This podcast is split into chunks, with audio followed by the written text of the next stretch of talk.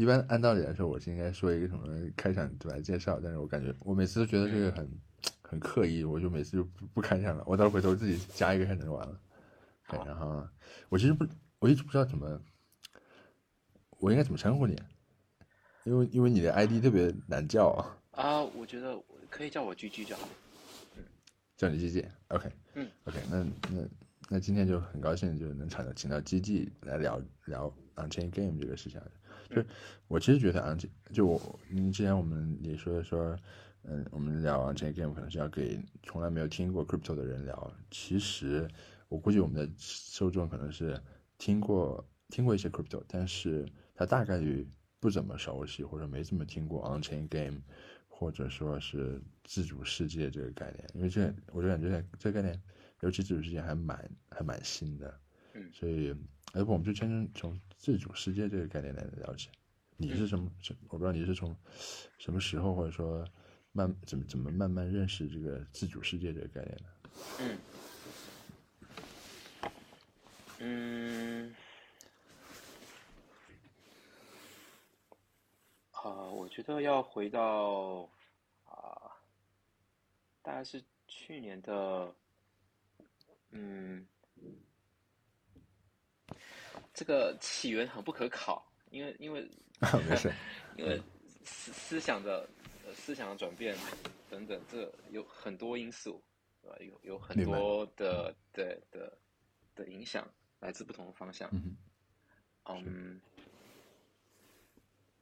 但我觉得，呃，直接切入讲的话，就是以太坊就可以被视视为一个很棒的自主世界。嗯，呃，它是一个呃由运算构成的一个世界，就是所有的事情在这个世界里发生都是由运算来实现的。呃，然后这个世界背后并没有一个主宰，一个单一的主宰。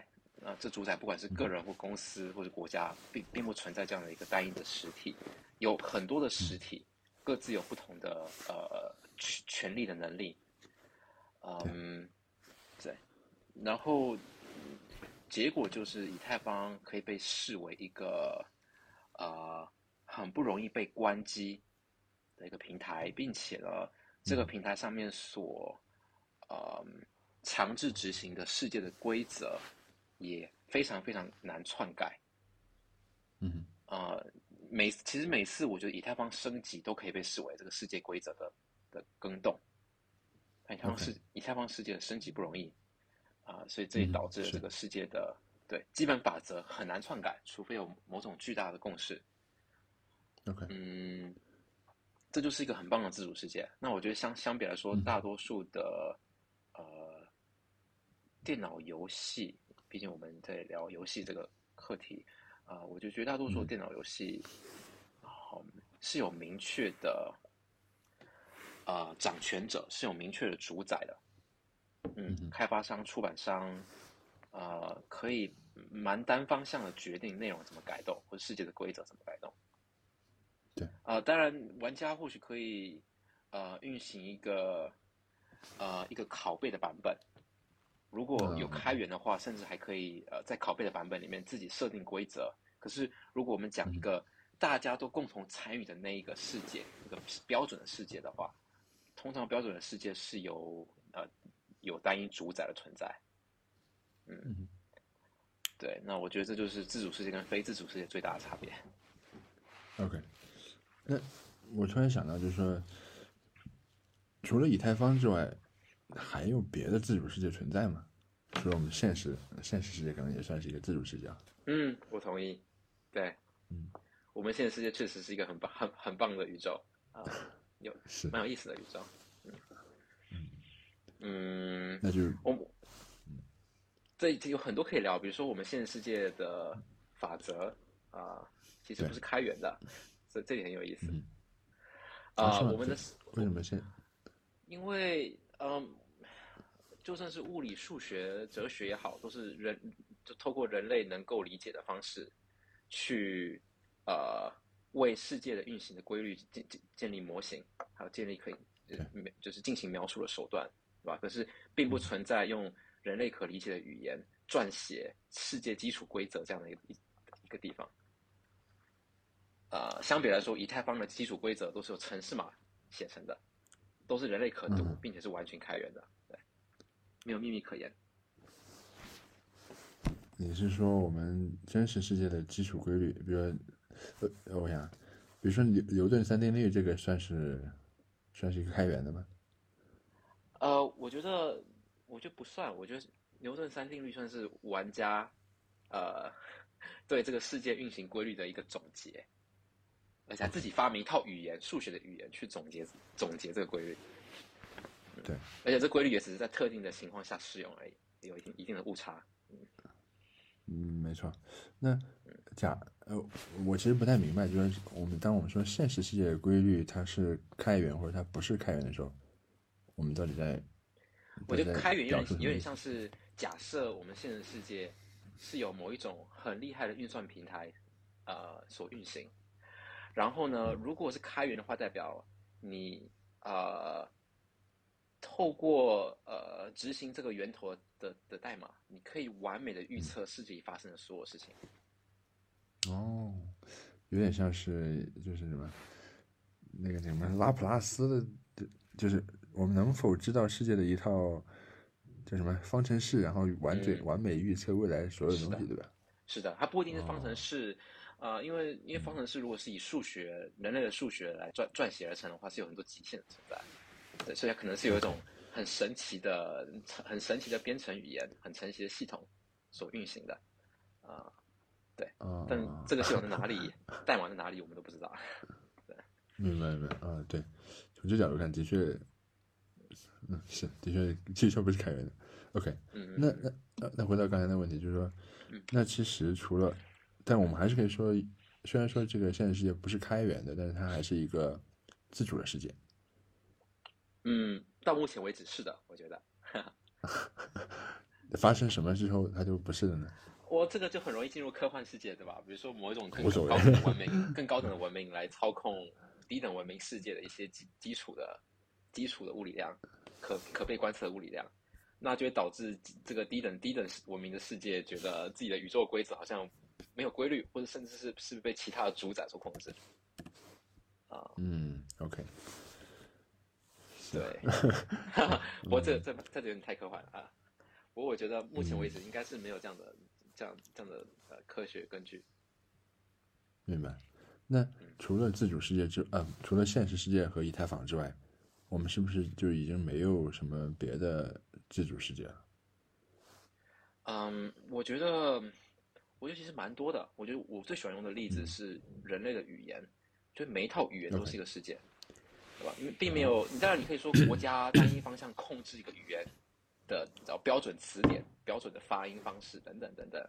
这语言最后还是落地实践到谁怎么说，然后听者跟跟讲者之间的共识等等。就这是一个本身就是一个很去中心化的存在。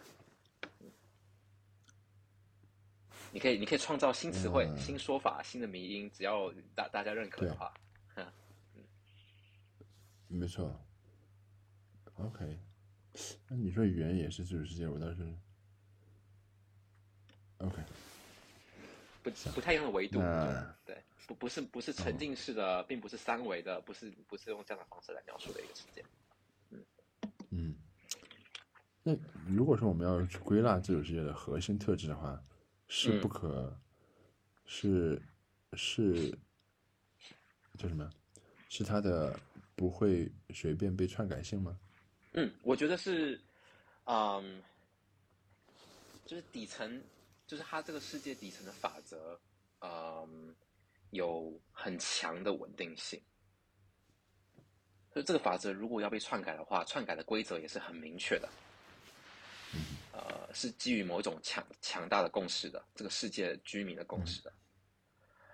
嗯，然后因为这个稳定性导致这个世界是自主的的存在，呃，自主的反反向就是有有单一的主宰，或是有一个特别呃小的利益团体可以单单方面的改动这个世界，那这个世界就不是自主的，它是被操控的，啊，很明强烈操控的啊。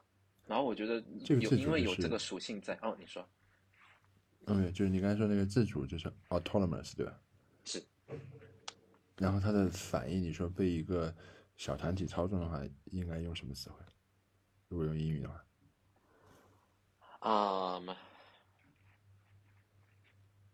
嗯，arbitrary，傀儡，这这有点太敌意了。啊，嗯，被被操控的，嗯，被被被局限的。autonomous 的反义词，我觉得这是个很好的问题，我来研究一下。呃，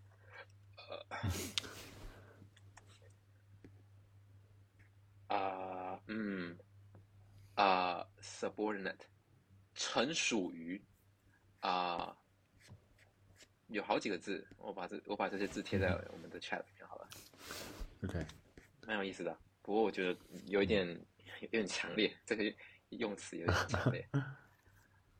嗯，我我觉得，我觉得这个其实可以讨论很多，因为，嗯，庞大的呃，就是游戏大作之所以需要呃非常中心化的生产的过程，还有呃营运的过程、行销的过程，是因为它是一个很庞大的系统，而且是呃涉及到艺术创作的部分，嗯，所以这种东西，就是你知道，如果我们请一群人来写一。写一一段故事，那这故事很容易变得支离破碎，剧情没有连贯性。那我觉得很多游戏大作也是，它是需要相对呃呃相对小的团队，长时间去中心化的去经营，去完成这样这样的一个大的系统的内容的。嗯，所以我觉得有点像是媒介来定义定义了呃为什么这个世界是由中心化来创造并且运营的，因为它需要一种很强烈的连贯性，风格单一性，然后。能够用一个简单的叙事去，相对简单的叙事去概括，然后包装，然后贩售的一个内容，被消费的内容。嗯嗯，但我觉得如果是世界的话，啊，像我们的世界，对吧？呃，生生命的意义是自己定义的。呃，有点像 Minecraft，我的世界也是。如果你玩我的世界，游戏本身也没有给你很明确的，你这游戏要达成什么任务，什么叫什什么叫做赢。的的定义等等，是自己去寻找定义自己的意义。嗯，以太坊也是，以太坊并没有。对，嗯，OK，但我们不能说 Minecraft 是一个就是自主世界，对吧？嗯，背后还是有的营运的，但是当然你可以，你可以呃，你可以运行私私私人的伺服器。嗯，对，但我觉得这里想要讲的应该是从最标准的那个世界。的角度来说，它就是自主的，那是最好的。啊，我觉得退而求其次，就是退而求其次，就有点像是我今天呃中心化的运营一个世界，可是呢，这个世界是开源的，所以你可以拷贝，然后你可以自己朋友三五成群，然后跑一个小的伺服器，一个小的拷贝，一个小的分片这样的概念。对我觉得这是个退而求其次。那当然，再再往后推到另外一个阶段，就是完全不开源，所以你要玩就只能来我这边付费玩，我这个中心化运营的世界玩。嗯嗯。哦，OK，OK。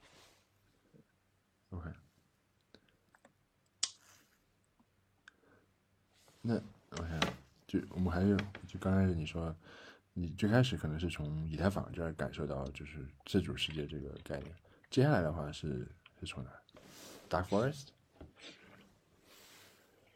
嗯嗯，我觉得《黑黑暗森林》这游戏给我的启发是，嗯，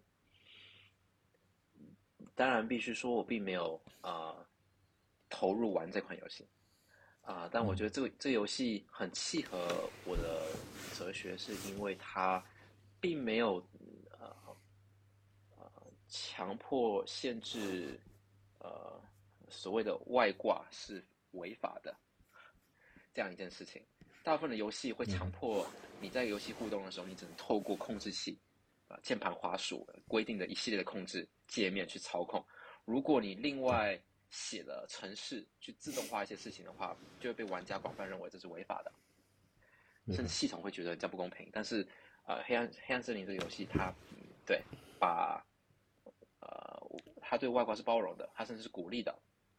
我觉得这很好，因为有很多事，我觉得有很多事情本来就是自动化做，可以让人去做更有意思的操作，啊，更策略、更策略层面的思考。我觉得这点非常好。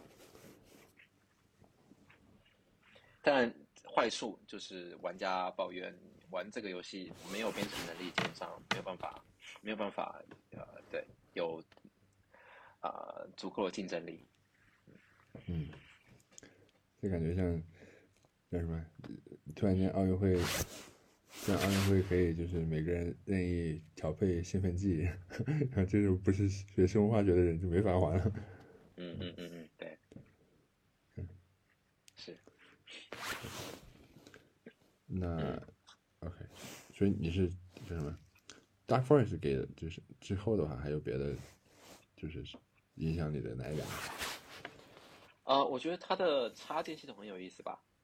嗯，插件系统就有点像是一个呃有很棒的，就是弹性度非常高的一个呃 UGC 的一个的一个平台。呃，UGC 就是呃 User Generated Content，就是使用者自定义的内容。呃，所有插件，黑暗森林插件都是使玩家使用者自己定义的，自己撰写而成的。啊，然后这个插件它的创，嗯，它的创造弹性很高，因为它是用编程来进行创造，嗯，弹性度非常高。呃，相对来说，绝大部分的游戏的 UGC 是透过某一种编辑器，啊，编辑器其实本身已经抽象化掉很多地很多细节。啊，让你使用起来友善，可友善的反面就是比较不弹性。嗯，对，所以我觉得插件这件事情，呃，很有意思。它它等于是呃概括化了 UGC 这样的一个概念，对我来说。嗯。嗯。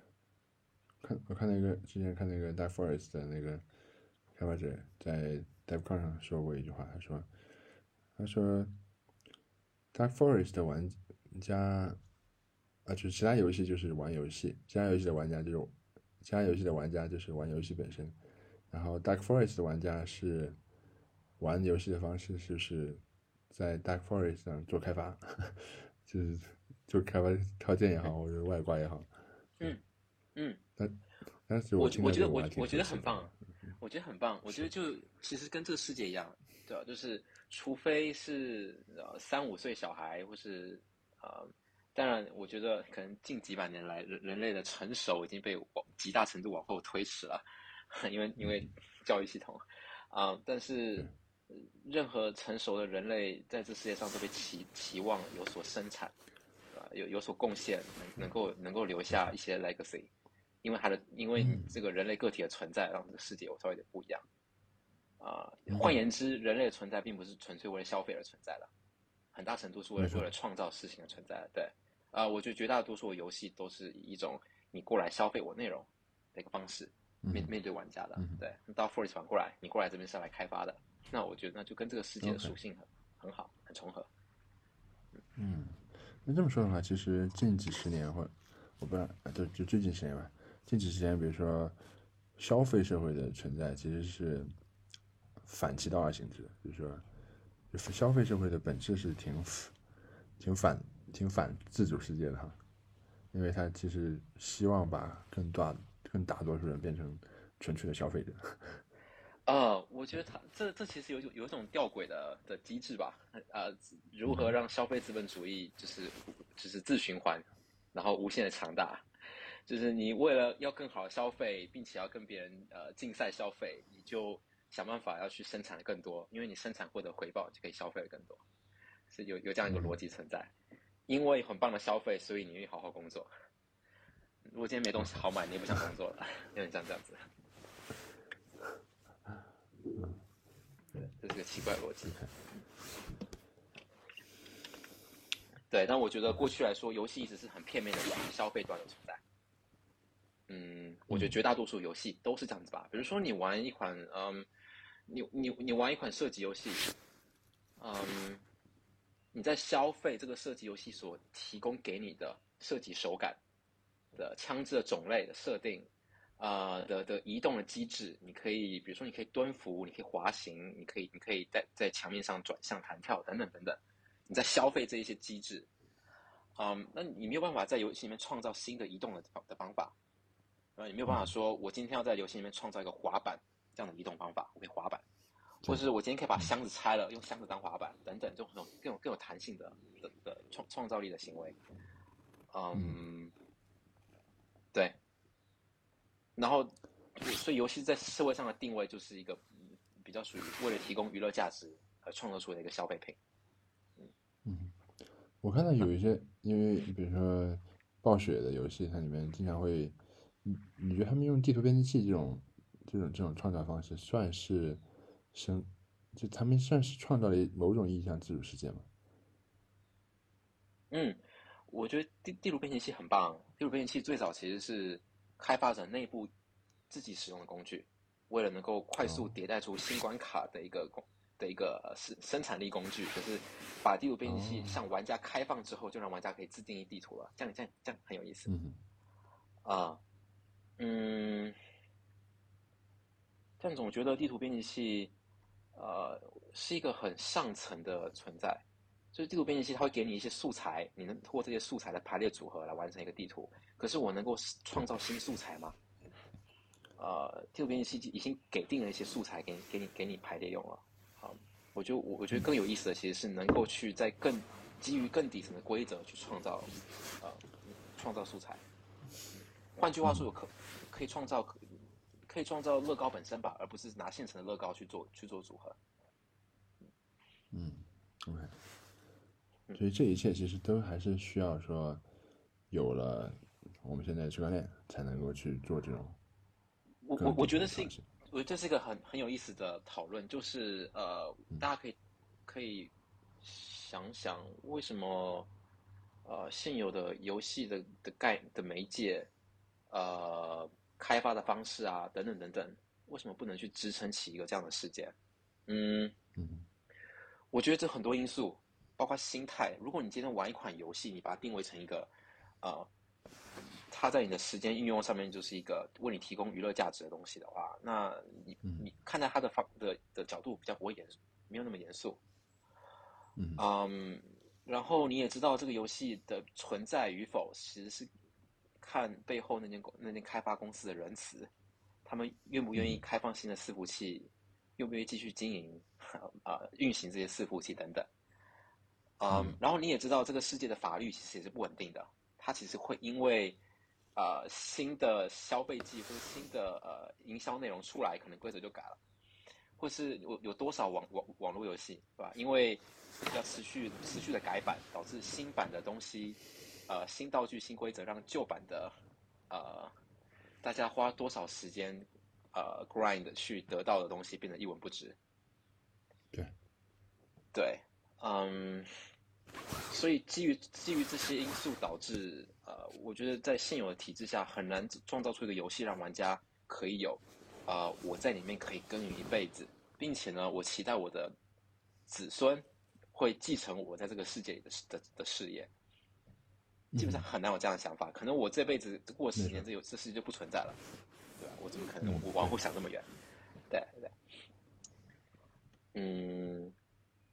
对啊，然后这也牵涉很多，比如说现有游戏，我觉得很多因素吧，开发周期啊，公司如何回本啊等等，会导致他们会希望有一个比较明确的，呃，比如说呃，游戏玩家增长的一个曲线，然后如何去逐步的推推动推动内容，诸如此类，很多很多因素导致，我觉得现有的模式很难去营造一个自主世界的存在。那我觉得，所以现在是一个像一个像是一个真空的状态，就是。自主世界在区块链之外很难做，然后我们确认了区块链的一个自主的特性，可以去支撑，理论上可以支撑起一个自主世界或者很多个自主世界，啊，但具体来说，这个自主世界的开发过程，啊，不同开发者之间如何互动，呃，等等等等，它的生产方式，啊，是如何建立一套语系跟哲学跟玩家的期待，呃，甚至是一个新的生活模式，啊。等等等等，我觉得现在是一个真空期。啊，就 OK。我们刚才说的这个，我其实想问，就是说，你、你、你们在，我不知道这应该算是你们第一次、第一个开发的区块链的，你们之前应该没有开发过游戏。啊，我们团队是的，我们的我们背景，对我们并没有在游戏产业工作过。OK OK，对，就是，比如说你们会感觉自己是在开发游戏吗？那这问题问的有点奇怪。嗯嗯嗯，我觉得问这问题不不奇怪。嗯，因为过过去并没有在游戏产业工作过，所以很难说这是这个我们在做的事情就是游戏开发工作，很 很难这么说。嗯，明白。但是同时呢，在面对我们的使用者，使用者这个词也很也很也也蛮糟糕的，因为使用者就很容易。把它定位成一个，你知道，就是戏剧里面讲的第，就是第四道墙这个概念，就是你是使用者，我是我是我是提供者，有个有有个这样对立的关系，不，其实我们不想有这样对立的存在，嗯，但面对我们的使用者，最最容易简单明了的说法还是，嘿，这是一款游戏，你玩玩看，啊，这是一个比较容易的说法，嗯，要不然每次接触新使用者都要长篇大论说这是个自主世界，有你可以有自由创造，这很麻烦，对，是，对对对，嗯。OK，对，嗯嗯，不过我觉得，我觉得，嗯，与其说做游戏，如果是单特别要讨论我们呃 Topology 团队在做的事情的话，我们更像是，嗯，在在做核心的机制或者核心的游戏回圈，就是呃，游戏是一个很庞大的概念啊，是一个很庞大的系统，你知道，有概念艺术啊，然后登录页有 UI 界面，对吧？有可能有大厅。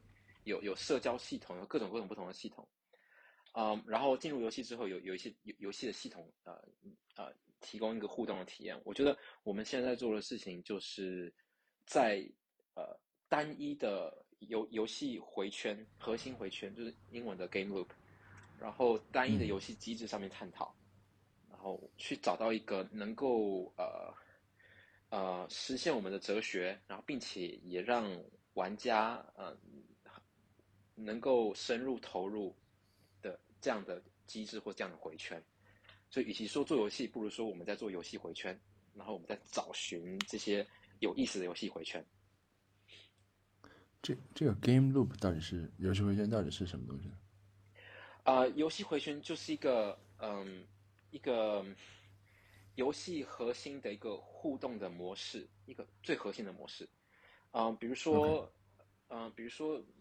比如说，如果是以 Photoshop 这个软件，我们来探讨它的回圈，那就有点像是你今天呃用了它一些工具，呃做一些加工，然后画面上渲染出加工后的图片的结果，然后你看一看，然后你再用下一个工具再给它进行加工，所以就是像一个加工，然后看结果，然后加工再看结果这样的一个简单的回圈。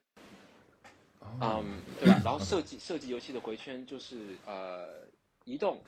然后看风景，然后呃，然后可以用滑鼠，呃呃呃使用道具，然后就在移动使用道具，然后看环境对自己的反应，然后就是这样这样来回进行。嗯，明白。就就这个基本的互动模式。嗯，明白。我我们这边可能有一种叫叫核心玩法，是不是？嗯嗯嗯嗯。OK OK，了解。对。那你们现在找？你们现在找到这个核心玩或者 game loop 了吗？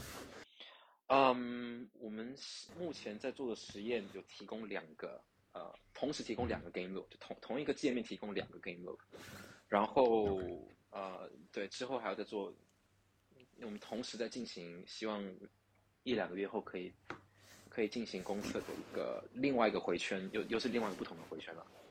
对，那目前我们做这个呃挪挪这个。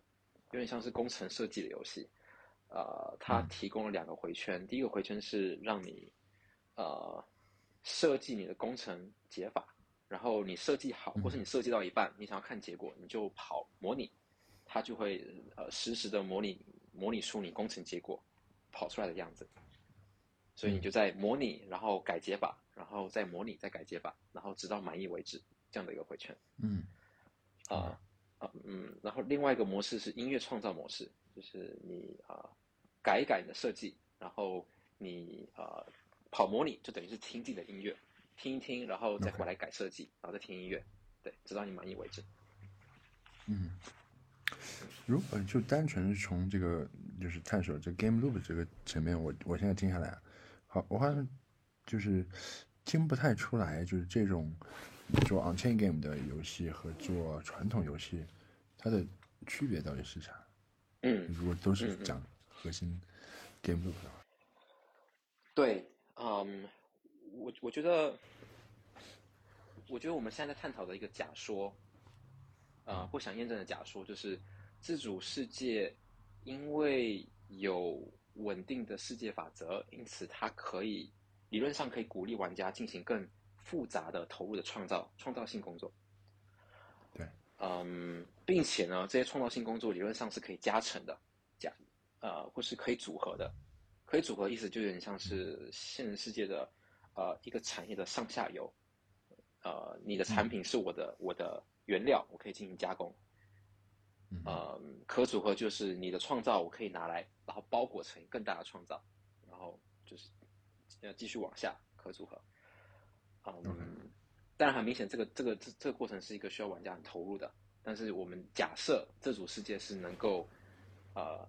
在期待上啊，在哲学上可以支撑起这样的一个这样的一个呃一个叙事，所以，所以我们现在做的呃核心回圈都是属于设计型的回圈，就是你要设计一些东西来达成一些目的、一些目标，然后，嗯嗯嗯，然后希望这些设计的东西可以有很有深度，然后甚至可以可组合，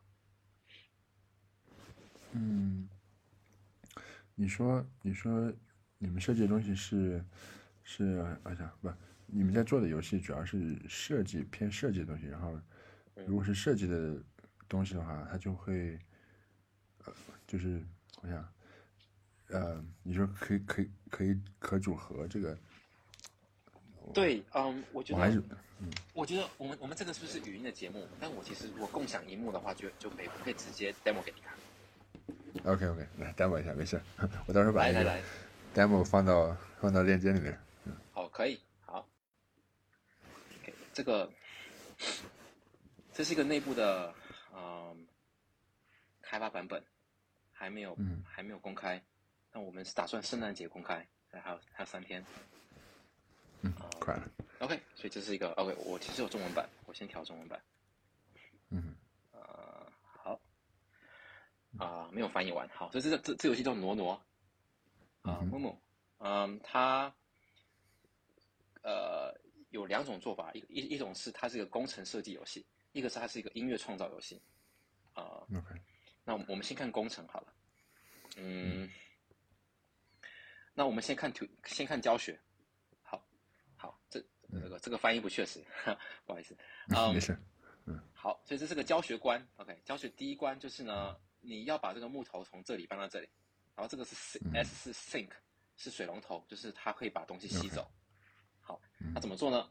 我今天可以添加一个呃零，我这个这个名字都可以改，就暂且把它叫做一个一个小小呃小灵魂，就是一个一个一个呃小灵物，然后这个灵物你是一个你是它的主宰，你可以操控它的行为。好，对，它一开始在零零，然后呢，我要它把东西捡起来。然后往右，往右，往下，往下，然后把东西放下来。所以加是捡起来，哎，叉是放下来。好，然后我现在跑模拟。嗯。往下，往下，放下来。好，这边告诉我我已经完成了要求。啊，OK。好，对啊，然后你看这个黄色，黄色就是显示它在执行哪一个指令。明白。动作。好，就完成第一关了。然后我们就可以看第二关。嗯。哎，就是呃，你要把这两个木头。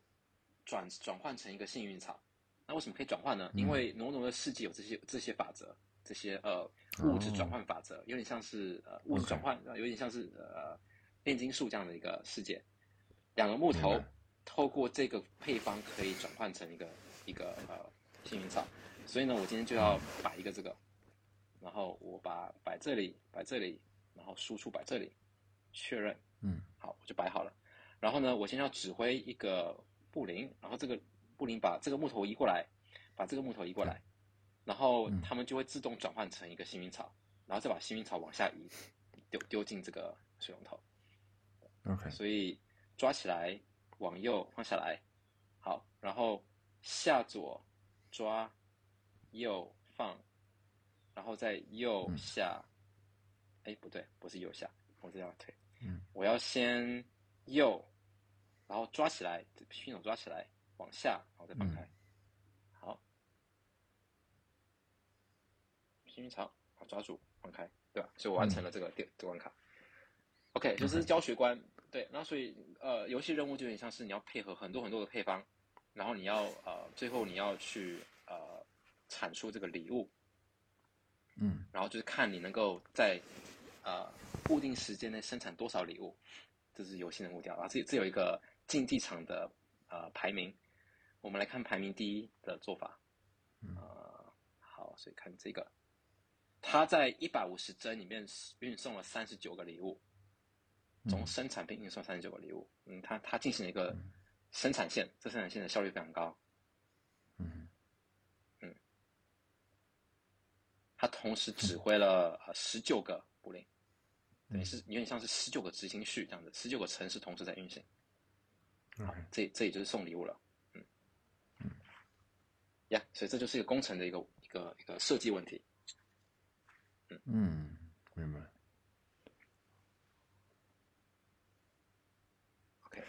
给我的感觉，这好像有点像编程游戏，是不是？有点像，嗯。嗯，因为因为我前段时间正好在苹果上学那个 Playground 那个 Swift 的编程游戏，就是你刚才开始讲的时候，我就觉得，呃，好像我玩那个小人，那个那个，对对，有点像编程。不过我觉得，我觉得这个指令是非常直观的，移动还有东西捡起来放下来是很直观的。对对对对，就。你觉得更更有游戏的感觉？我那个还看还是比较像，就是学编程的，因为还是要写那个语言什么的。对对对，其实不那么直观。我们同时在做的就是呃，明年一月希望发布的呃公开测试的这个游戏，就是更像编程游戏。它是一个二维的格斗游戏，然后作为玩家，OK，你操控你的角色，并不是透过键盘跟滑鼠，你要操控，嗯，是透过设计。呃，能够操控你角色的呃程序，这个程序会自动操控你的角色进行自动对战。OK，嗯，那那也就是说，我需要提前设计一套就是动作，然后我其实并不知道对方是怎么打的，但是我要提前预测，然后我要自己编写一套动作策略。就是你要设计设计设计你的行为，这种行为这样这样的事情。行为就是在什么情况下面做什么事情。哦，OK，明白。啊，OK，而且这那还挺有意思的，就有点像，就虽然我其实不知道对面的策略是什么，但是横竖我要自己定一个策略，然后跟人家对打。对对对，不过这里就有很多细节，比如说，如果我已经事前知道，比如说我们如果我们如果进行一个呃每周的呃。每周的 tournament 对每周每周进行一次呃淘汰赛的话，那你已经看到对手的呃角色的行为了，你可以设计一个针对克制他的行为出来。明白明白，哇，这这这这个想想觉得就非常非常，这个也很这个也很像，很像 M E V 的，对。啊，OK OK OK，明白。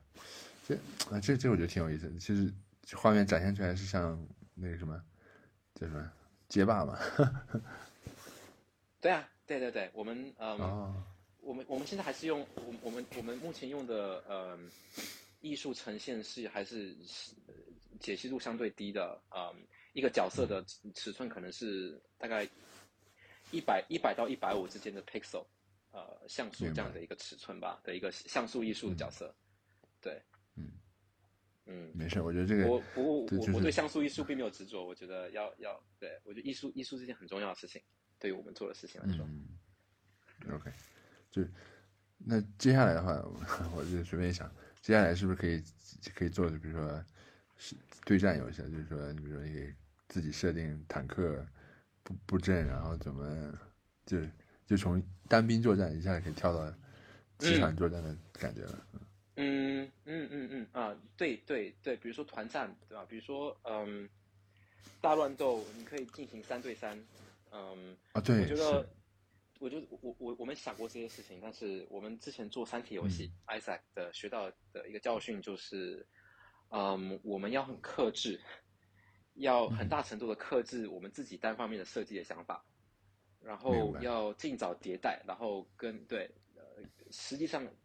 优先实做玩家想要看到的事情，嗯，所以如果呃一对一，或甚至 PPE，就是 PPE 就是呃人跟 AI 对战，就是嗯我们官方可以提出一些 AI，然后作为一些就作为 benchmark，作为呃标标的的存在吧。然后玩家是要挑战这些 AI，呃，就有点像是你玩呃呃世纪帝国，你要先打赢那些 AI，从简单到困难到地狱，打完之后你再去再去打真人排位战的感觉。嗯嗯，明白。对对对。那说起这个我，哎，说起这个我不知道你最近有没有看那个游戏叫前段时间应该是今年年初比较火，叫师傅。哦，有，他操控很棒。啊，对对对，就是。就是，如果说感觉如果是涉及到单人对打，然后涉及到一些策略的话，感觉他那个对战的那个模型好像还还就挺有意思。对对对，嗯，我我我这这里可以讲一下设计的初衷，为什么我们要设计自动对战？呃，师傅他还是一个呃由人类手动驾驶的一个角色。嗯，对，我们要做自动对战的原因是有很多原因，不过其中一个原因是我们可以把。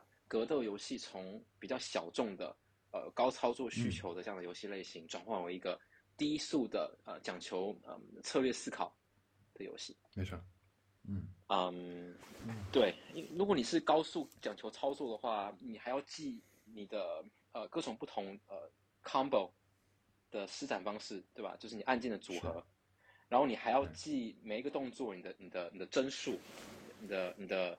呃，前摇后摇，你的攻你的攻击状态的帧数，你还要记哪一些状态跟对手哪一个角色哪哪一个哪一个呃招数之间的克制的联联动关系。比如说我这个我这个招数的帧数比你你的招数的前摇帧数还长，那你你如果同时发动，你就会先打到我之类的。那格斗游戏有可能有上百个可操作的角色，这就导致格斗游戏的门槛非常非常高。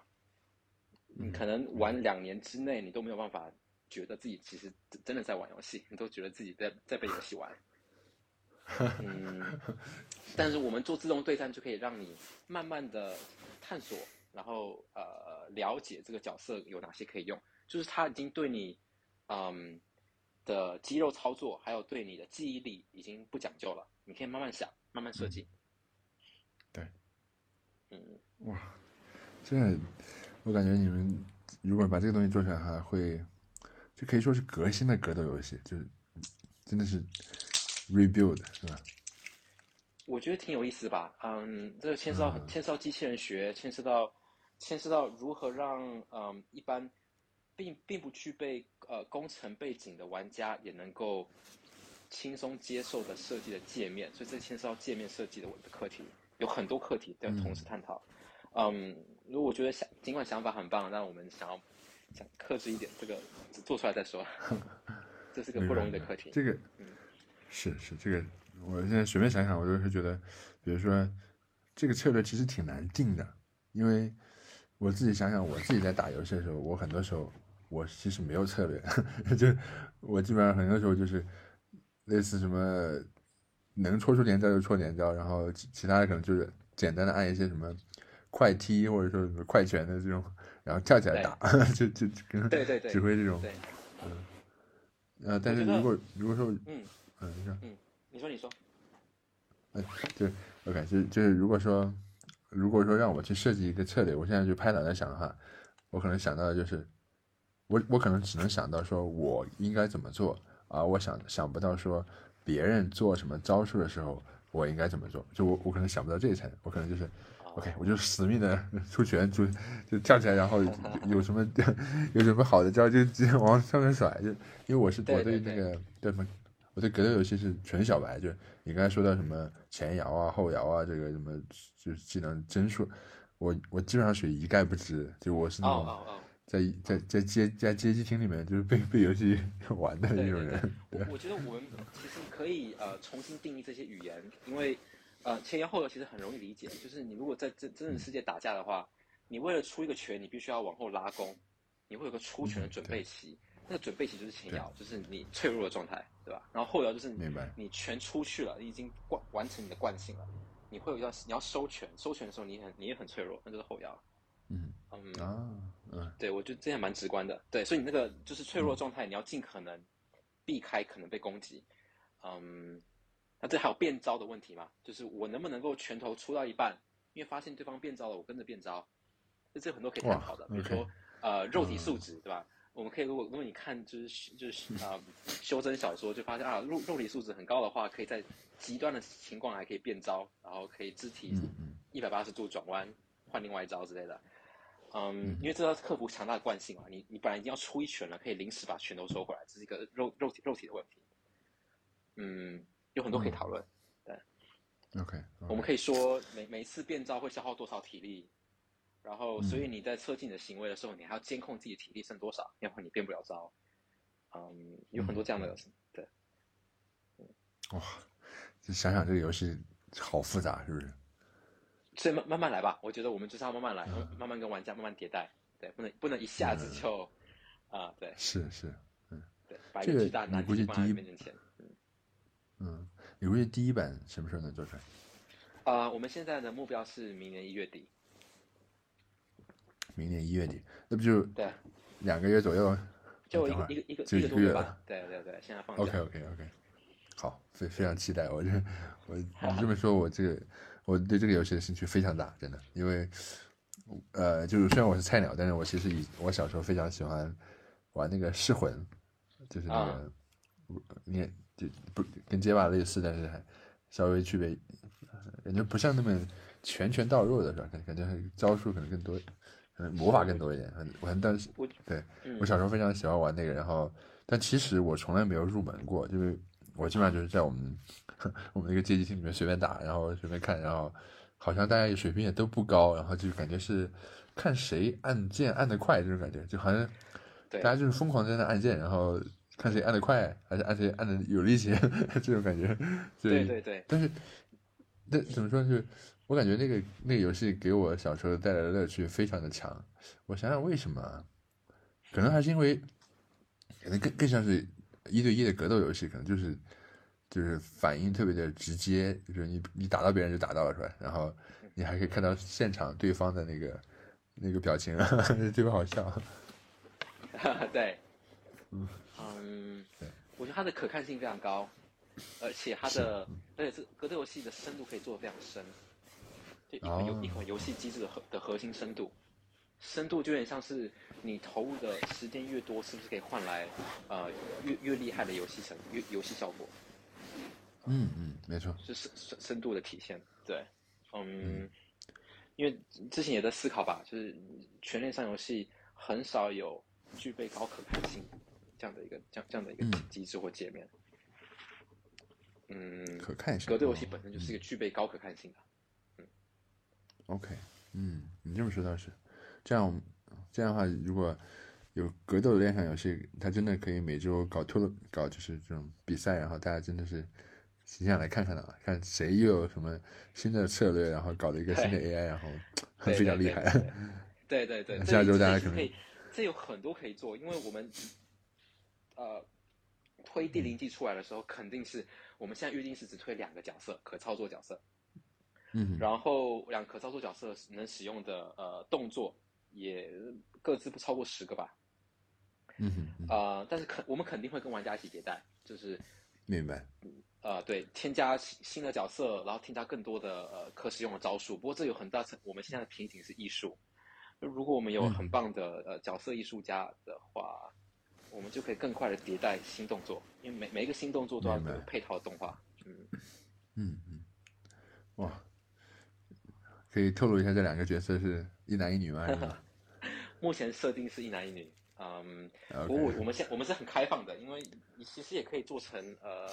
也可以做成非人的的的生生物之间的格斗，也不一定要也不一定要血血淋淋，这有很多很多叙事，也可以做机器啊。我对机器格斗有有有点有有有点厌倦了，嗯嗯嗯，对，所以我觉得有很多设计空间，我们是很开放的，嗯，明白，对，非常非常欢迎如果概念概念艺术家或者有有叙事的专家，我们可以一起来一起探讨。嗯，OK OK，你们现在这个游戏我不知道叙事背景已经想好了吗？还是啊，完全没想。叙事背景其实 一开始是来自于，嗯，一开始是来自于，嗯，我去我在追日剧，然后我追到了，呃，在在在讲，嗯，其实是两个两个呃启发吧，一个是我在追日剧，我在看就是新选组，嗯，当时对武士刀武士刀的运用，我觉我觉得非常感动。嗯，这是第一个。然后第二个是我玩我我我玩一款游戏玩的非常多，在在在开公司之前是呃《永劫无间》，是是中国有工游戏工作室开发的，好像叫四四十二工作室吧？对，嗯，对啊，我觉得开发非常好，营运非常状态非常好，呃，游戏深度也非常深，它的它的博弈的的高度非常高，高端的博弈简直是令人目目不暇接。嗯，对对，所以。嗯，就从这两个出发点，所以我我们设计的第一个角色是一个女性的呃呃体态敏捷、持武士道的角色，然后第二个角色是一个黑皮肤的呃像坦克这样的角色，动作稍微慢一点，可是可是伤害高，就是拿拿拿一只双手大剑，嗯嗯。啊，希望让这两个角色的属性非常不一样，所以有不一样的操作行为吧，就希望希望鼓励这样的对，嗯。OK，OK，那我想想啊，就是，比如说我，你说你你们做这个游戏是完全是 on chain 的，然后我我想想啊，怎么描述？就是如果这套游戏是完全是 on chain 的，那它在开发时候的难度和就是难度是不是会提升？我不知道，就是跟传统的游戏比。嗯。呃，必须要先坦诚说，因为没有在呃游戏产业工作过，所以呃，对于对现有的开发流，纯粹是网网络上读来，或是听产业朋友说的。可是要我回答，我会说是的，因为全链上游戏基本上还并不存在开发工具。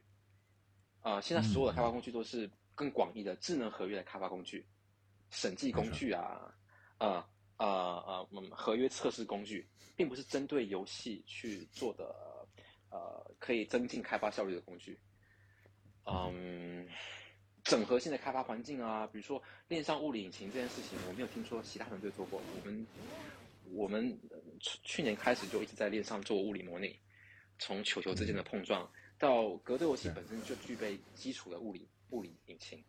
因为不同角色之间必须要进行呃碰撞侦测，然后要进行他们，呃呃就是啊在空间当中移动的处理，摩擦力、重力等等的处理，嗯，都都必须从头手刻，就是从重新就是在智能合约的环境下面去写这些物理模拟的逻辑。嗯，OK。但我觉得这这点是令人兴奋的，因为不存在。因为恰恰是因为不存在，呃，制式的所谓呃公认的高效率的开发工具，所以呢，可以，嗯，有有这个合理的理由，我们就从零开发，从头开始，嗯，这样就有很大的设计自由度，这样反而很好。哦，是吗？就是这个自由度会体现在哪呢？呃，自由度就体现在。我们我们可以进行很细部、很细部、很细部的操作，啊，我可以举个例子，就比如说，嗯，我们可以呃从零开始去定义格一个格斗游戏的每一帧的回圈的的每一件该发生的事情的先后顺序，还有每一帧之间的关系。那我我针对后者讲一下，什么叫帧与帧之间的关系？嗯，但是很自然就是。我下一帧的位置肯定是受我这一帧的位置，还有我做了什么决定影响嘛？如果我在这一帧已经在这个地方了，然后我想往前走，然后如果前面没有墙壁的话，那我下一站肯定肯定就往前走了。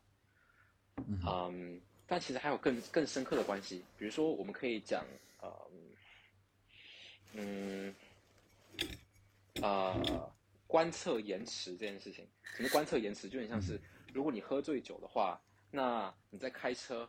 你看到前方有障碍物，到你的大脑能够反应过来，这之间的延迟，这个反应延迟，啊，因为会因为醉酒而而而拉长嘛，所以所以喝酒开车很危险。对，那我们可以我们就可以做成，当你的角色在呃低血量或是可以有个有个有个转换的关系的时候，你会造成有有你的呃反应延迟，就是你的角色对于环境的侦测其实是呃过去某几帧的的的侦测，并不是目当下这一帧的状态。嗯，我们就可以做一些这种很很细部的操作，然后因为都是自己从零写的，所以有很高的弹性。明白，的确，这啊，相当于是自己贫血，自己这个角色被打的不行了，比如说被打了一拳，然后这个时候他的反应可能会迟钝几秒，零点几秒，是吧？啊，对，迟钝就对，迟钝就是你看，就是你你你的角色在当下所看到的呃对手的位置、对手的血量等等，其实不是现在是过去式，其实是过去一两帧的的事情。对对，明白。哇，这的确。这的确，这应该其他的就传统游戏应该是没有这个，大家可能没有这个意愿，或者说没有这个，因为已经其他引擎已经写好了，就没有什么意愿去改这么细节的东西了。嗯，只有你或或或许要改的话，会稍微费力一点吧，因为大部分人在用用用引擎的时候，其实是享受引擎所带来的抽象化的好处，就抽象化掉很多细节，让你可以在上面做很熟悉的、很熟悉的呃开发工作。可是，一旦要牵涉到细，一旦要牵涉到呃引擎内原本是让你不需要考虑的事情，你突然想要考虑的话，就变得很麻烦。嗯嗯嗯，对，对我我们现在有点像是，因为反正也没引擎，那就都都都从头写，那就最最高的自由度。但反反面就是啊，生产力稍微慢慢了一点，因为都要从头考虑。明白，嗯，理解理解。对但感觉现在这个熊市挺合适，反正大家也不急。啊，是啊，是啊，现在是是不急，而且我觉得，我觉得呃，嗯，老实说，在圈子里蛮少见，把区块链当成一个啊纯粹的运算平台，来来来进行开发这样的团队。我觉得我我看到大多数团队都是围绕在区块链能够让你拥有有价资产，然后在有价资产这这个前提下去。去写呃游玩的机制，嗯，我觉得，因为我之前看你应该有跟空岛呃呃聊过，就我们的共识其实是油价资产啊，然后世界里的经济系统啊、贸易啊等等这些其实是其次的。如果你一个世界里已经有丰富的生活，人们愿意把时间投入进来进行生产，并且并且是互相依赖的分工生产这样的这样的这样的事情的话，那贸易就是很自然而然会发生的事情。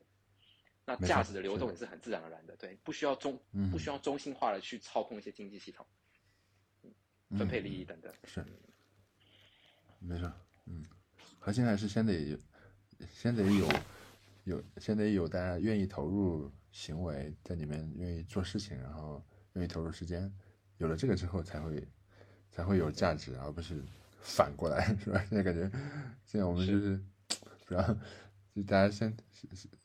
我们也并不爱这个世界，但是我们就先在这个世界里面先 疯狂的交易空气 的感觉。计计计划经济吧，反正就系统就跟你说，反正你生产玉米，我就给你定价买多少钱。计划经济，你就你就疯狂生产玉米就好了。嗯，对，反反过来说，自由经济可能就是你要观察市场的需求是什么，你有什么贸易伙伴，他们需要什么，嗯啊，来决定你要做什么事。你们现在在做这个游戏的时候，我不知道，就是有一个什么基本的流程吧？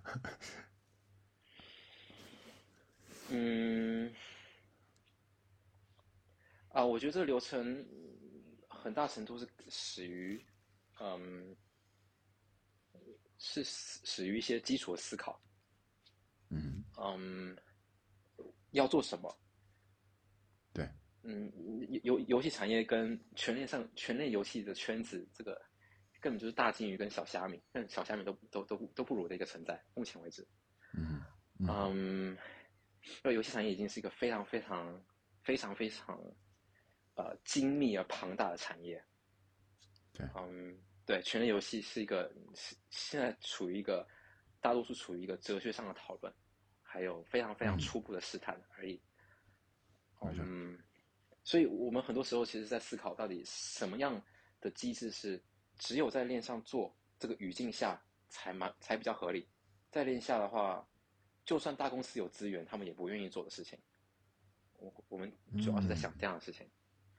嗯嗯，然后从这个一个基础想法出发之后，呃，我们会想，嗯，基于我们现在团队的能力，然后我们是如何设计出一个，嗯，一个基本的回圈，然后我们可以在一到两周之内，就从零到做出一个可以互动的，可以开始跟真真实玩家进行互动的一的一个，嗯，的一个 demo 吧。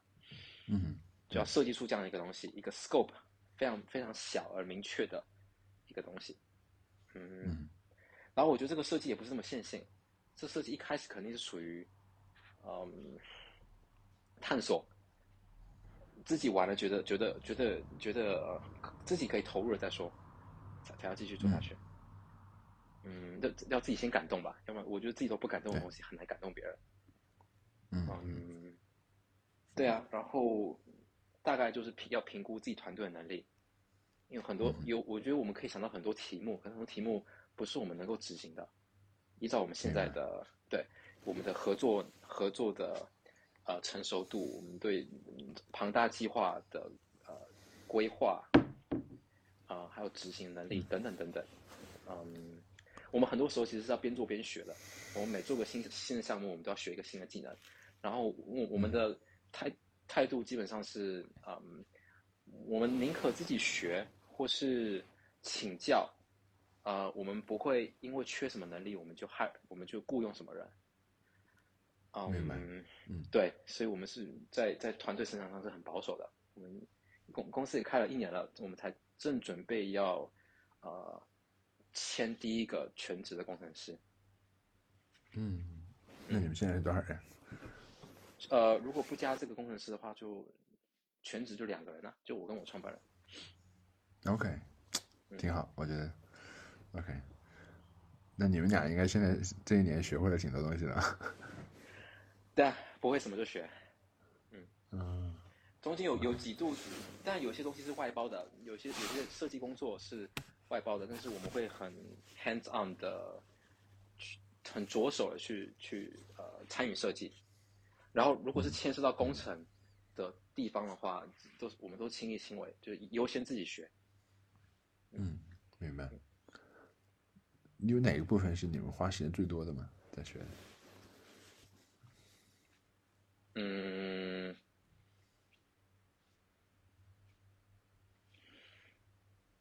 嗯，我觉得两件事吧。第一件事是 project scoping，呃，第二个是前端。这这其实挺跳轨的。我们虽然作为 主要在区以区块链作为媒介来开发，可是我们合约开发速度、测试速度其实很快。哦。很多时间是花在前端如何呈现。嗯。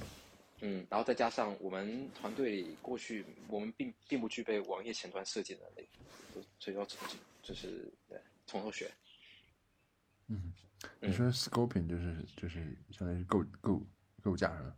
游戏设计，呃，scoping 就有点像是呃，我们嗯要在什么时候发布什么事情，然后这个事情所牵涉到的工作事项有哪一些，然后当中牵涉到不确定性，这不确定性很高，是因为很多时候一个事项会牵涉到要学一个新技能，当我要学新东西的话，就很难去规划这个这个事项的时间需要多少，啊，明白，所以要做这样的规划，嗯。嗯，OK。明白。嗯，那是不是说，OK，就你们想开始筹划做一个东西，到你们学东西，然后做，然后真的做出来，然后测试，这个过程是不是一般会拖的比较？我不知道，可能至少三个月。嗯，三体游戏是这样子的，这三体游戏是在今年的，呃，大概三月初。呃，出现的一个构思，就是啊，要要要做一个三体的宇宙啊，这宇宙啊很容易趋于毁灭，所以人类要合作来来来生存。然后生存的方法就是玩一个类似于异星工厂，可是极极度简化的版本，一个建造工一个建造游戏，来来来呃扭转玩家群体的命运。这样的一个构思三三月初开始的，然后到六月呃五月左右写完五五月写完所有的合约。测试完，当时采用一个比较天真的线性开发，啊，在写合约的时候没有没有进行任何前端互动的开发，就就只写抽象的后端合约，啊，然后五月在在荷兰发表完之后，嗯，当时已经有很粗很粗非常非常粗陋的前端了，有一些有一些封封面艺术设计完了，然后从五月六月七月又进行了两两个多月的前端测试调试，还有跟后端跟跟区块链整合，嗯，整合蛮对不太容易。然后七月开始，七月八月左右做做了做了测试，呃公开测试，嗯，对啊，然后发现测试了两轮所积累的，嗯，呃，对积积累的呃学习，嗯，让我们觉得应该要更早更早就就开放。把呃开发工作的这个 scope 极极大化的缩小，然后更早就对玩家开放，更早开始迭代。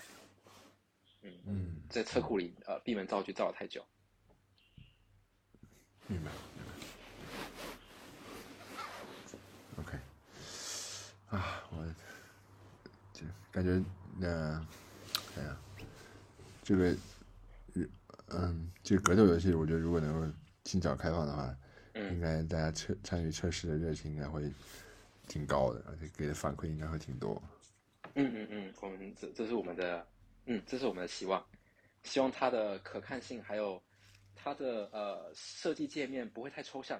当然，如果对于有编程背景的来说，肯定一看就很很直截了当。但是我们希望可以让呃会玩或者喜爱格斗游戏类型的人，但是没有编程过进来也是也是可以很直观的呃设计。他的角色的行为，嗯嗯嗯嗯，对，这是这是一个大大课题。当然，次要课题就是在链上进行啊二维的的的的世界模拟，两个角色之间互动的模拟。对，嗯，哎，我没想到，就就是前端的展示，居然是就是居然是更难的一个事情。嗯啊，嗯，我觉得一部分是。牵涉到我们并不具备网页前端开发的能力，所以很多时候是边学边做。对，那边学边做的的后果就是很难规划一件事情做不做得来，或是要花时需要时间长短，嗯，因为受限于自己能力。嗯，明白。嗯，但我觉得另外一方面就是，嗯，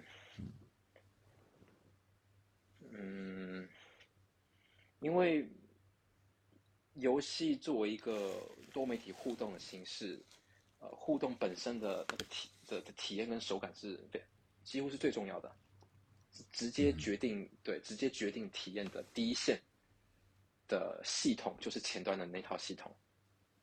嗯哼。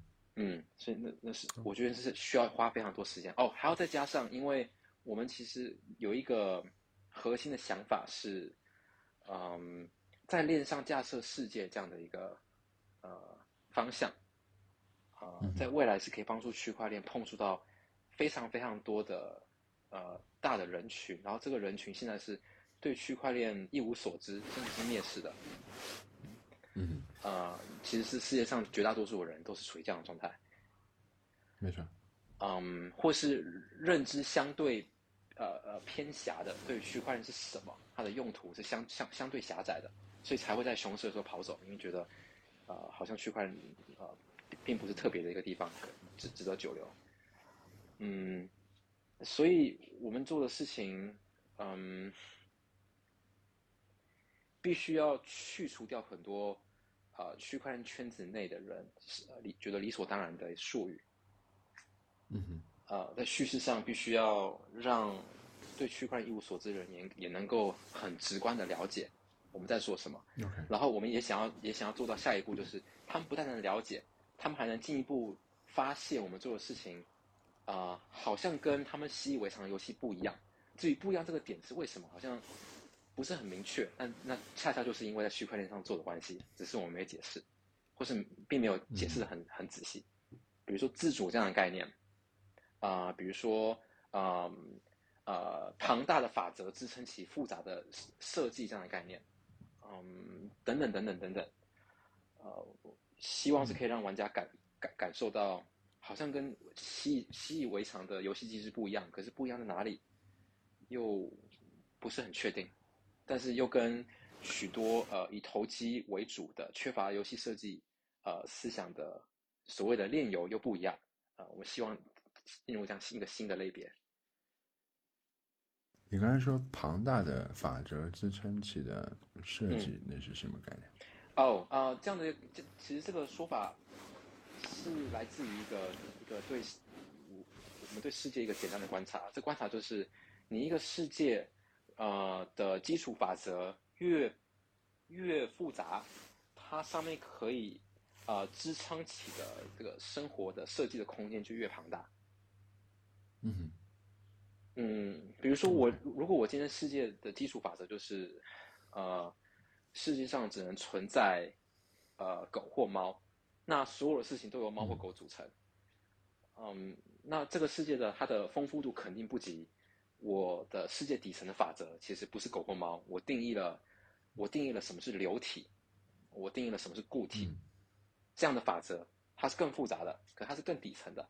有流体跟固体，我或许就可以来进，我我或许就可以来设计循环系统，对吧？我或许就就可以设计神经系统，那就可以再进一步构建成呃生物这样的东西，它是循环系统跟神经系统所构成的一个一个一个一个呃综合体等等。那生物当然就包括了猫和狗啦，但你就可以做猫或狗，嗯，只是世界法则本身是更更基础更庞大的。OK，嗯，明白。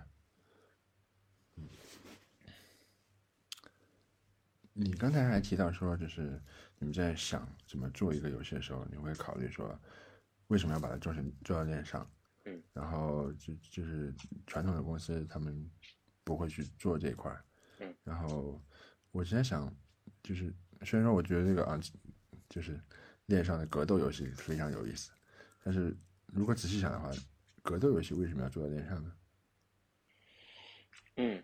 嗯，我觉得格斗只不过是一个噱头。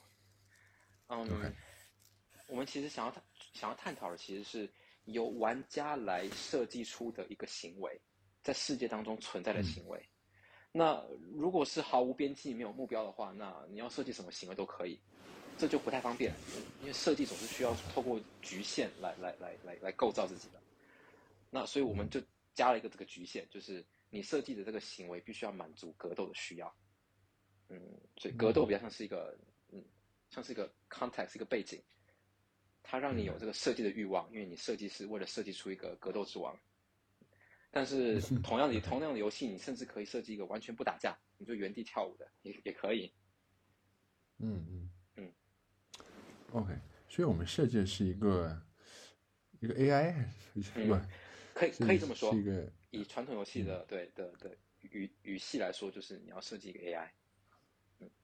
哦，对对对，就相当于是我们在游戏里面打电脑的时候，是吧？就我设计一个电脑，设计一个电脑。嗯，对，是的，是的，是的。但是我觉得这这点有意思的点是，一般我们在玩啊 RPG 游戏的时候，或是你玩竞技型游戏，可是有时候因为伺服器可能流量不够，对吧？系统会强制塞 AI 进来，来来来来凑来凑大厅，呃的时候，其实你可以很明确看出谁是电脑，谁是玩家，那个行为差很多。没错。啊，但是我们 我们做的事情就有点像是强迫你只能设计 AI 来玩，你不能亲手驾驶。那的话，所有人都是 AI。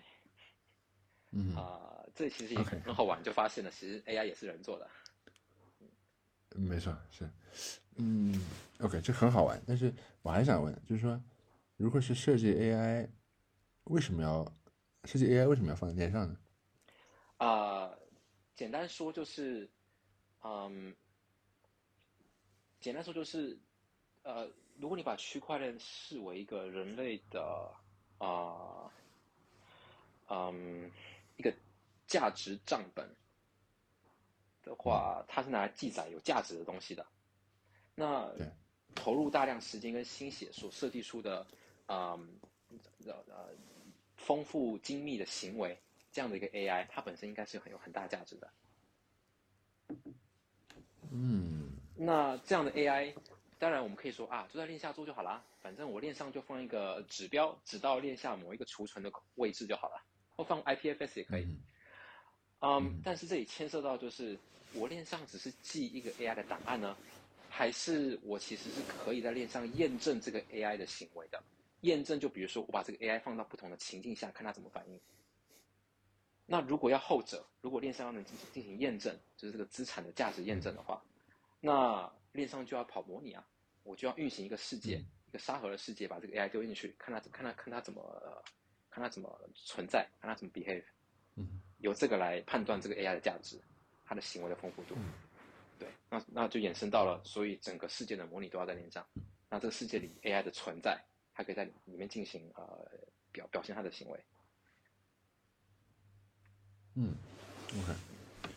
我其实刚才这么问是有点钻牛角尖，或者说故意这么问的。就是如果说就是不问不这么问，我其实在想，你就是有时候我是觉得工程师就是能做出来，能跑，然后有用我不知道从存在即合理，就是说你能跑，能能跑，能能在能在那上模拟这个世界，然后模拟出来之后，商号会有一些人会喜欢在这上面玩。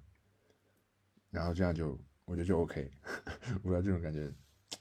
嗯，嗯，我觉得可能再往下想一步，就是会会，嗯，一一开始的兴奋度会下降吧。那你看到一个世界，看到一些行为了，那你就想，那接下来呢？这行为是不是可以更复杂？嗯。那大家都在说啊，区块链上可以呃支撑起更庞大的运算量了。那这个运算量是不是可以转换为这些 AI 的行为复杂度呢？理论上可以嘛？越复杂的运算就可以对应到越复杂的行为。对，嗯，嗯，OK。这里还要牵涉到可组合的问题，我刚刚没有讨论，因为，嗯，总不能要求所有玩家上来都从零开始撰写他的 AI，所以这里就牵涉到函式库啊，牵涉到很多很有很有意思的的的事情，就是比如说，我今天可以拿一个，就随便讲一个三岁小孩智能的一一个 AI 拿拿来改。我就不是从零开始了，然后我可以拿一些高手，他们好心愿意试出的一些呃片面的行为模组，把它并进我的设计里面。嗯嗯嗯，OK。模模模组化的设计，就好像你在在拼装车一样，有零件这样的概念。明白。哇，这个这个挺有意思，这个好就好像。我上来就是十八级是吧？就不是从零级开始打。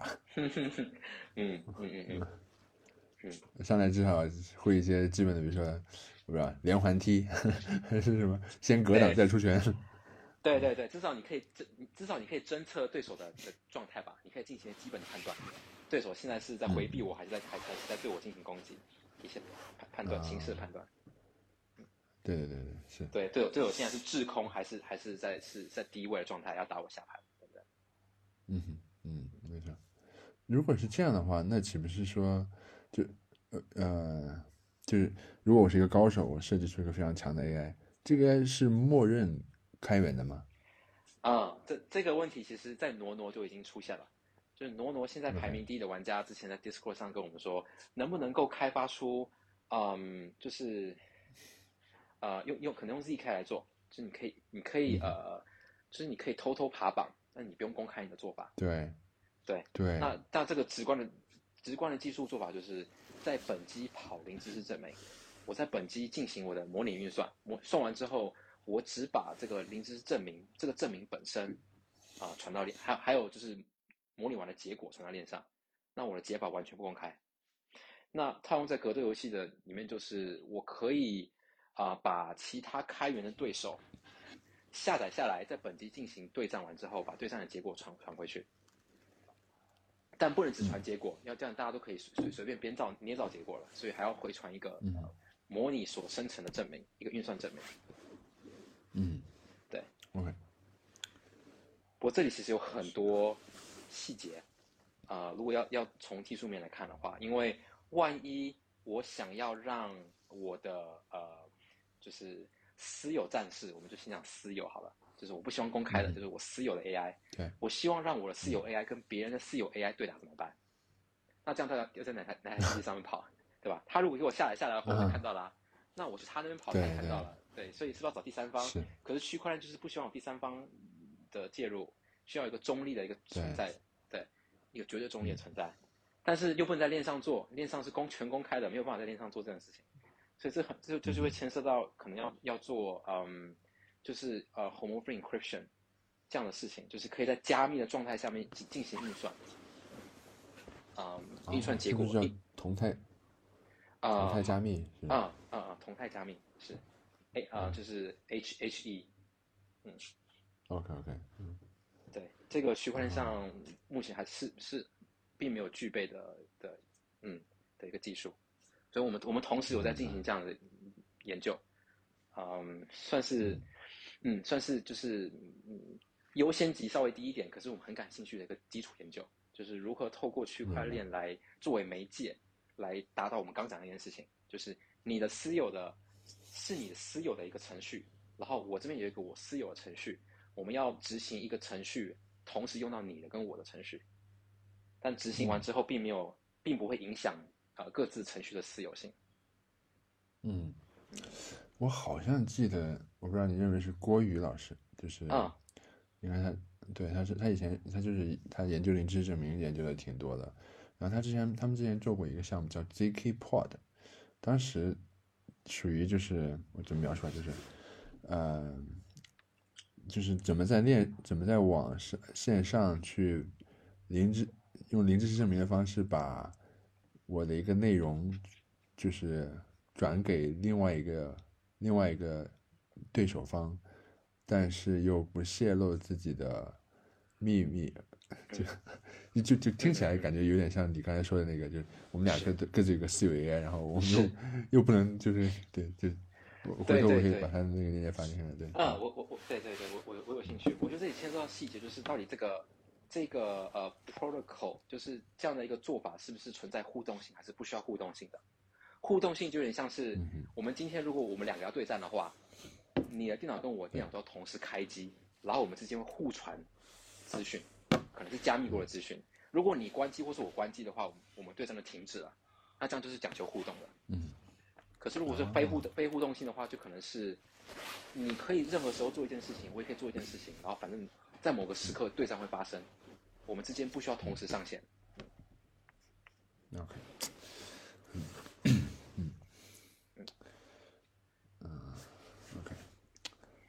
啊，其实刚才我还想忘问了一个，就是因为你们其实是有，你们其实是从 crypto 的背景出发去做一个，呃，你们是从区块链出发向向游戏走过去，现在其实能看到很多就是游戏的背景出发，往往区块链这个背景去走，就是他们可能就是对前端可能相对更熟悉一些，但是他们对于链上 on chain game 这个 on chain 的这个这一部分就会陌生不少。我在想是。他们是不是会跟面临跟你们正好相反的问题？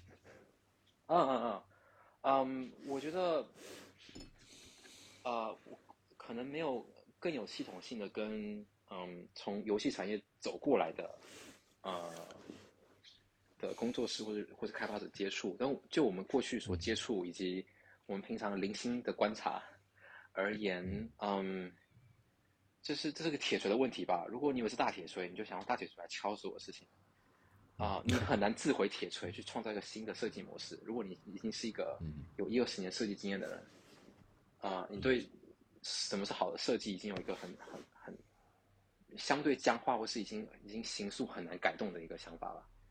所以我看到很多游戏的人，他走来区块链，我并不怀疑他们能够学会区块链上的编程。区块链上编程现在是处于非常简单的状态，是一个在裸机上面进行呃。并并不复杂的编编程工作，然后呃，对于函式库的需求等等，语语言本身的复杂度都不高，这是我觉得是一个相对简单的开发开发工作，嗯，但是他们对区块链的哲学，我觉得了解的意愿不是很够，他们会很浅显的停，相对浅显的停留在区块链就是个记载谁有什么的地方啊，就是个账本，就停停住了，嗯，然后其他的手段设计手段都还是来自于他们。呃，游戏产业所行塑的设计手段，还有还有美感的标准等等。嗯嗯，相对来说，我们是从我们从哲学出发，然后我们是想要去习得，嗯，他们已经掌握淋漓尽致的呃互动开发的的的层面上的事情。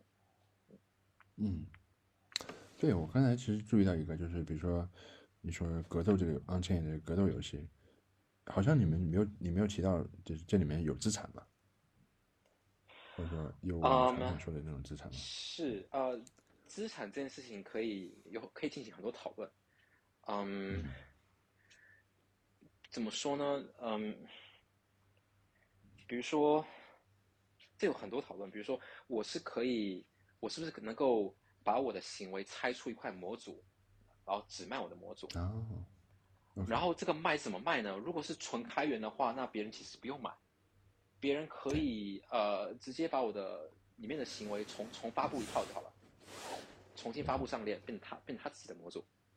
嗯，然后这当然也有应对措施，就是我们系统必须要能够侦测模组之间的相似性，有侦测完之后，我们可以系统可以啊 reject，就是后上传的相似模组，我们只呃我们只接受。第一个上传的版本，这样我们就可以杜绝，就是对吧？就是低成本的呃拷贝的行为，这有很多设设计上的考量。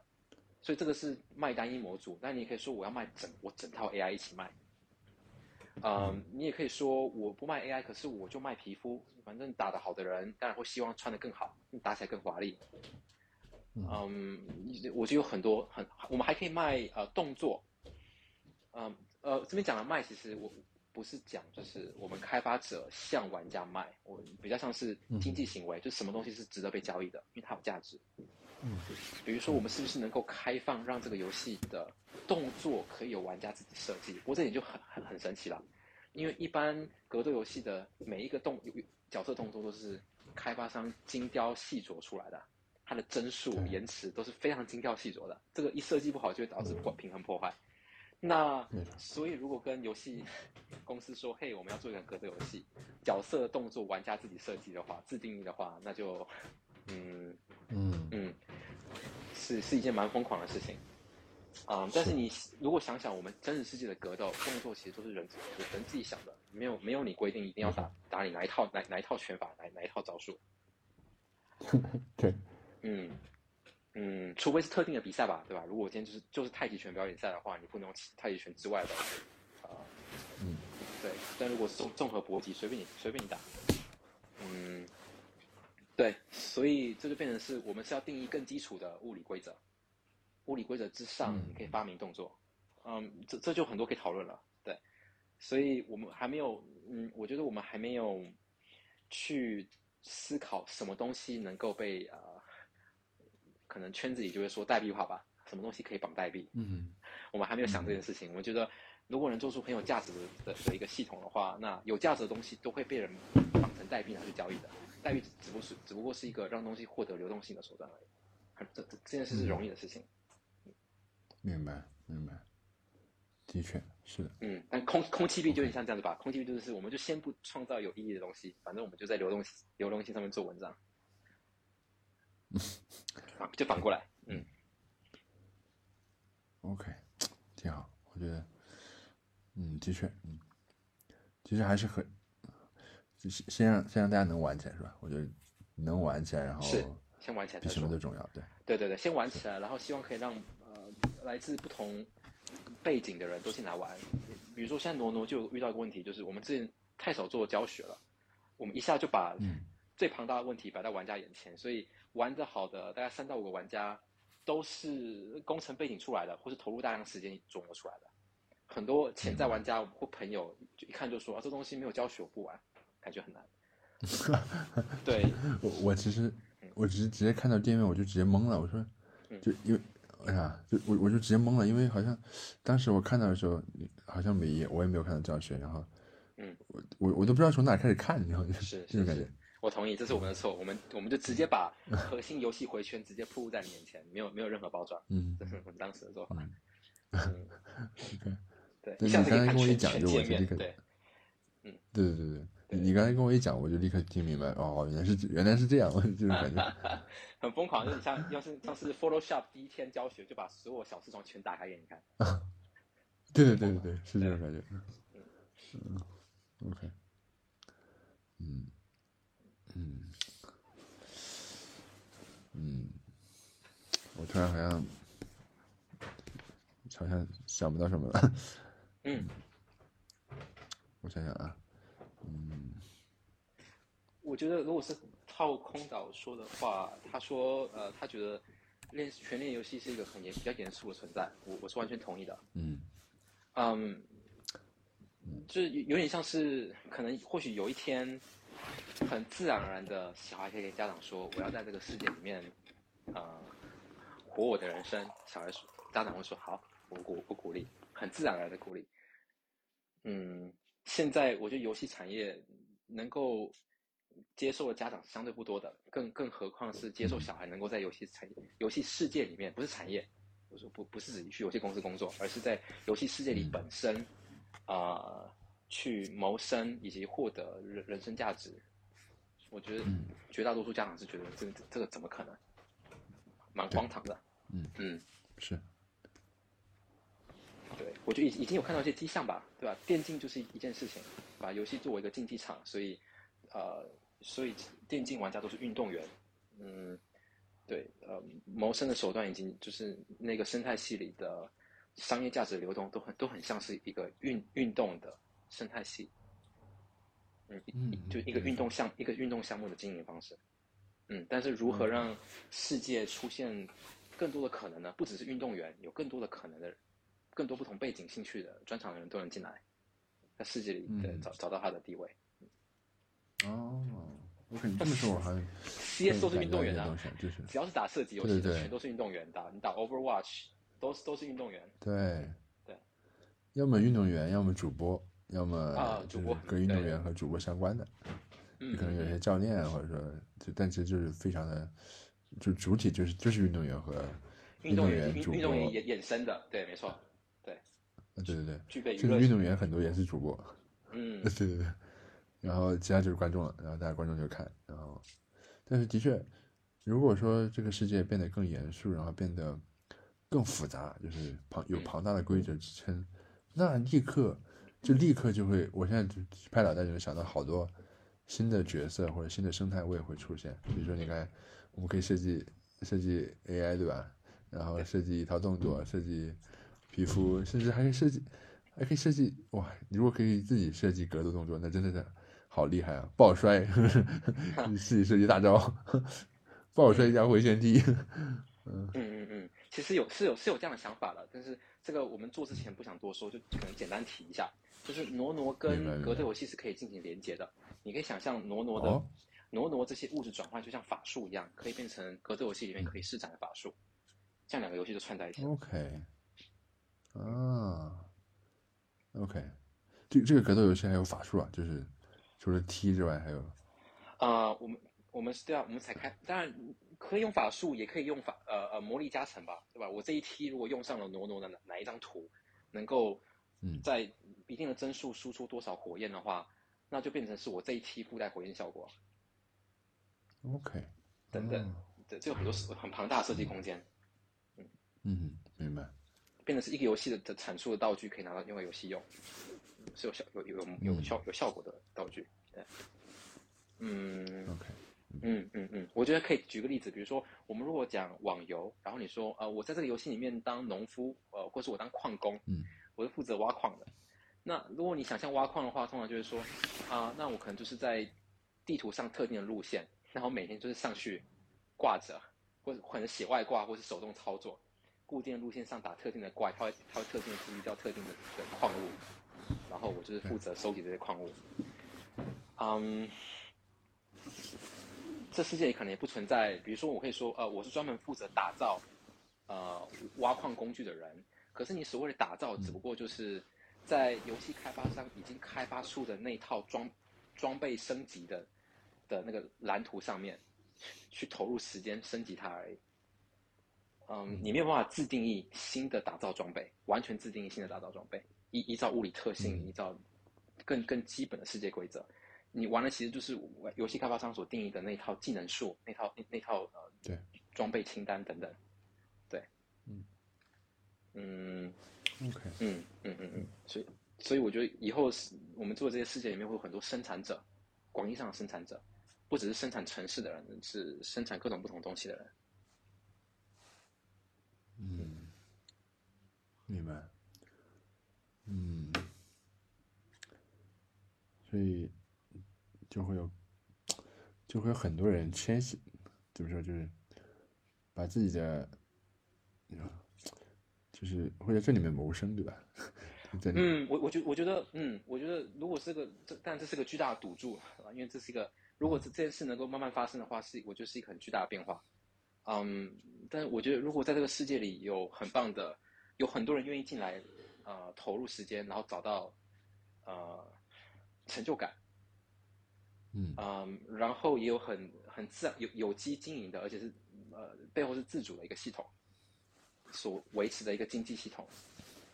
嗯，并不会因为今天突然公司背后开发开发公司被微软收购了，会被或是被嗯被任天堂收购了，然后突然就改变了游戏机制，然后经济新系统大调啊，或是突然展开了新的游戏币或新的盲盒，把系统全打坏了。嗯，不会有这样的事情。嗯的话，嗯，希望看到的是某一天。在这个世界里面投入的时间是可以维系生活，甚至是可可可以有 career 的，是可以把它称为一份工作，甚至不是工作，把它称为一份职业。我就要在这个游戏里面开发出新的新的系统，我要让更多的玩家可以用用我生产的东西玩，啊，做不同的事情。嗯，对，但是我不希望太快走到那里，因为太快走到那里的话，就会就会必须诉诸于某一些比较强迫的手段。强迫发奖金，强迫发发币等等的手段。明白，明白。那这个游戏世界的塑造，我就就是说，如果说它达到你刚才说那个状态之后，这个游戏世界还需要一个开发团队去维持，或者说不断的开发新的功能吗？嗯，我觉得最好的参考标的其实就是以太坊。嗯。以太坊基金会作为一个呃指导的存在，他自己并没有写呃实际上维系网络用的代码，呃节点的的呃 client 客户端是由产业内各种不同公司团队开发出来的，啊，并且哪一个节点的营运商要用哪一个节点的客户端都是自己决定。嗯，我觉得。依照这个类比，以后我们所期望的世界也是这样子的，就是开发者是没有所谓单一的开发者，就就好像以太坊没有单一开发者一样的概念。嗯，嗯，OK，明白明白。所以如果是需要变成一个自主世界的话，它就必须按这种模式来开发，要不然的话，就是它其实很很很大概率不是一个自主世界。嗯。它它它会变成会有一个有一个单一的实体在单方向的向这个世界输出内容，对对，嗯，在维系它的系统，那它那这个责任跟它的权益就太大了，变主宰了。嗯，对，这个其实这个其实 Tim Sweeney 在做，呃，如果大家有有玩呃堡垒之夜或者 Fortnite 背后的，还有还有就是虚幻引擎背后的母公司，嗯，这是创。创办人在嗯二十多年前，至少二十多年前就已经有看到他的公开的投影片，在说他觉得开发复杂的游戏系统需要新的编程语言跟新的开发的系统啊。然后我们快转二十年到最近，他们最近发布了一个新的城市语言，应该还在开发阶段。可是这个城市语言的要达到的目的，其中一条就是能够满足全世界同时一百万个开发者。同时在游戏世界里面及时的开发新城市，那他这样一说，其实代表那一百万开发者肯定不是 Epic 的员工，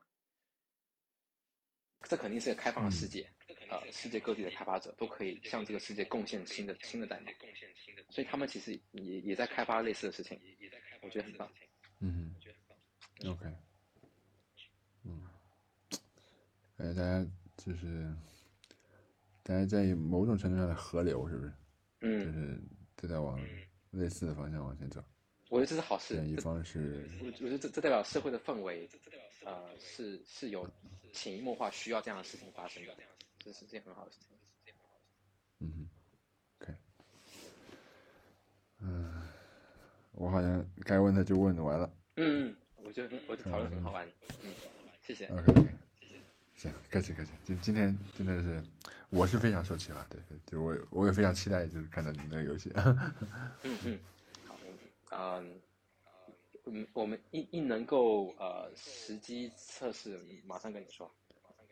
OK，好，嗯，行，那那我们今天就先聊到这儿，改天就是等我们先约一下，就是等那个游戏出来之后，我们再再聊一次。好吧，好啊，好啊，好啊，好啊，好啊，嗯，好，好，好，行，那就好，谢谢，那我感谢感谢，谢谢，好好好，嗯，好，拜拜。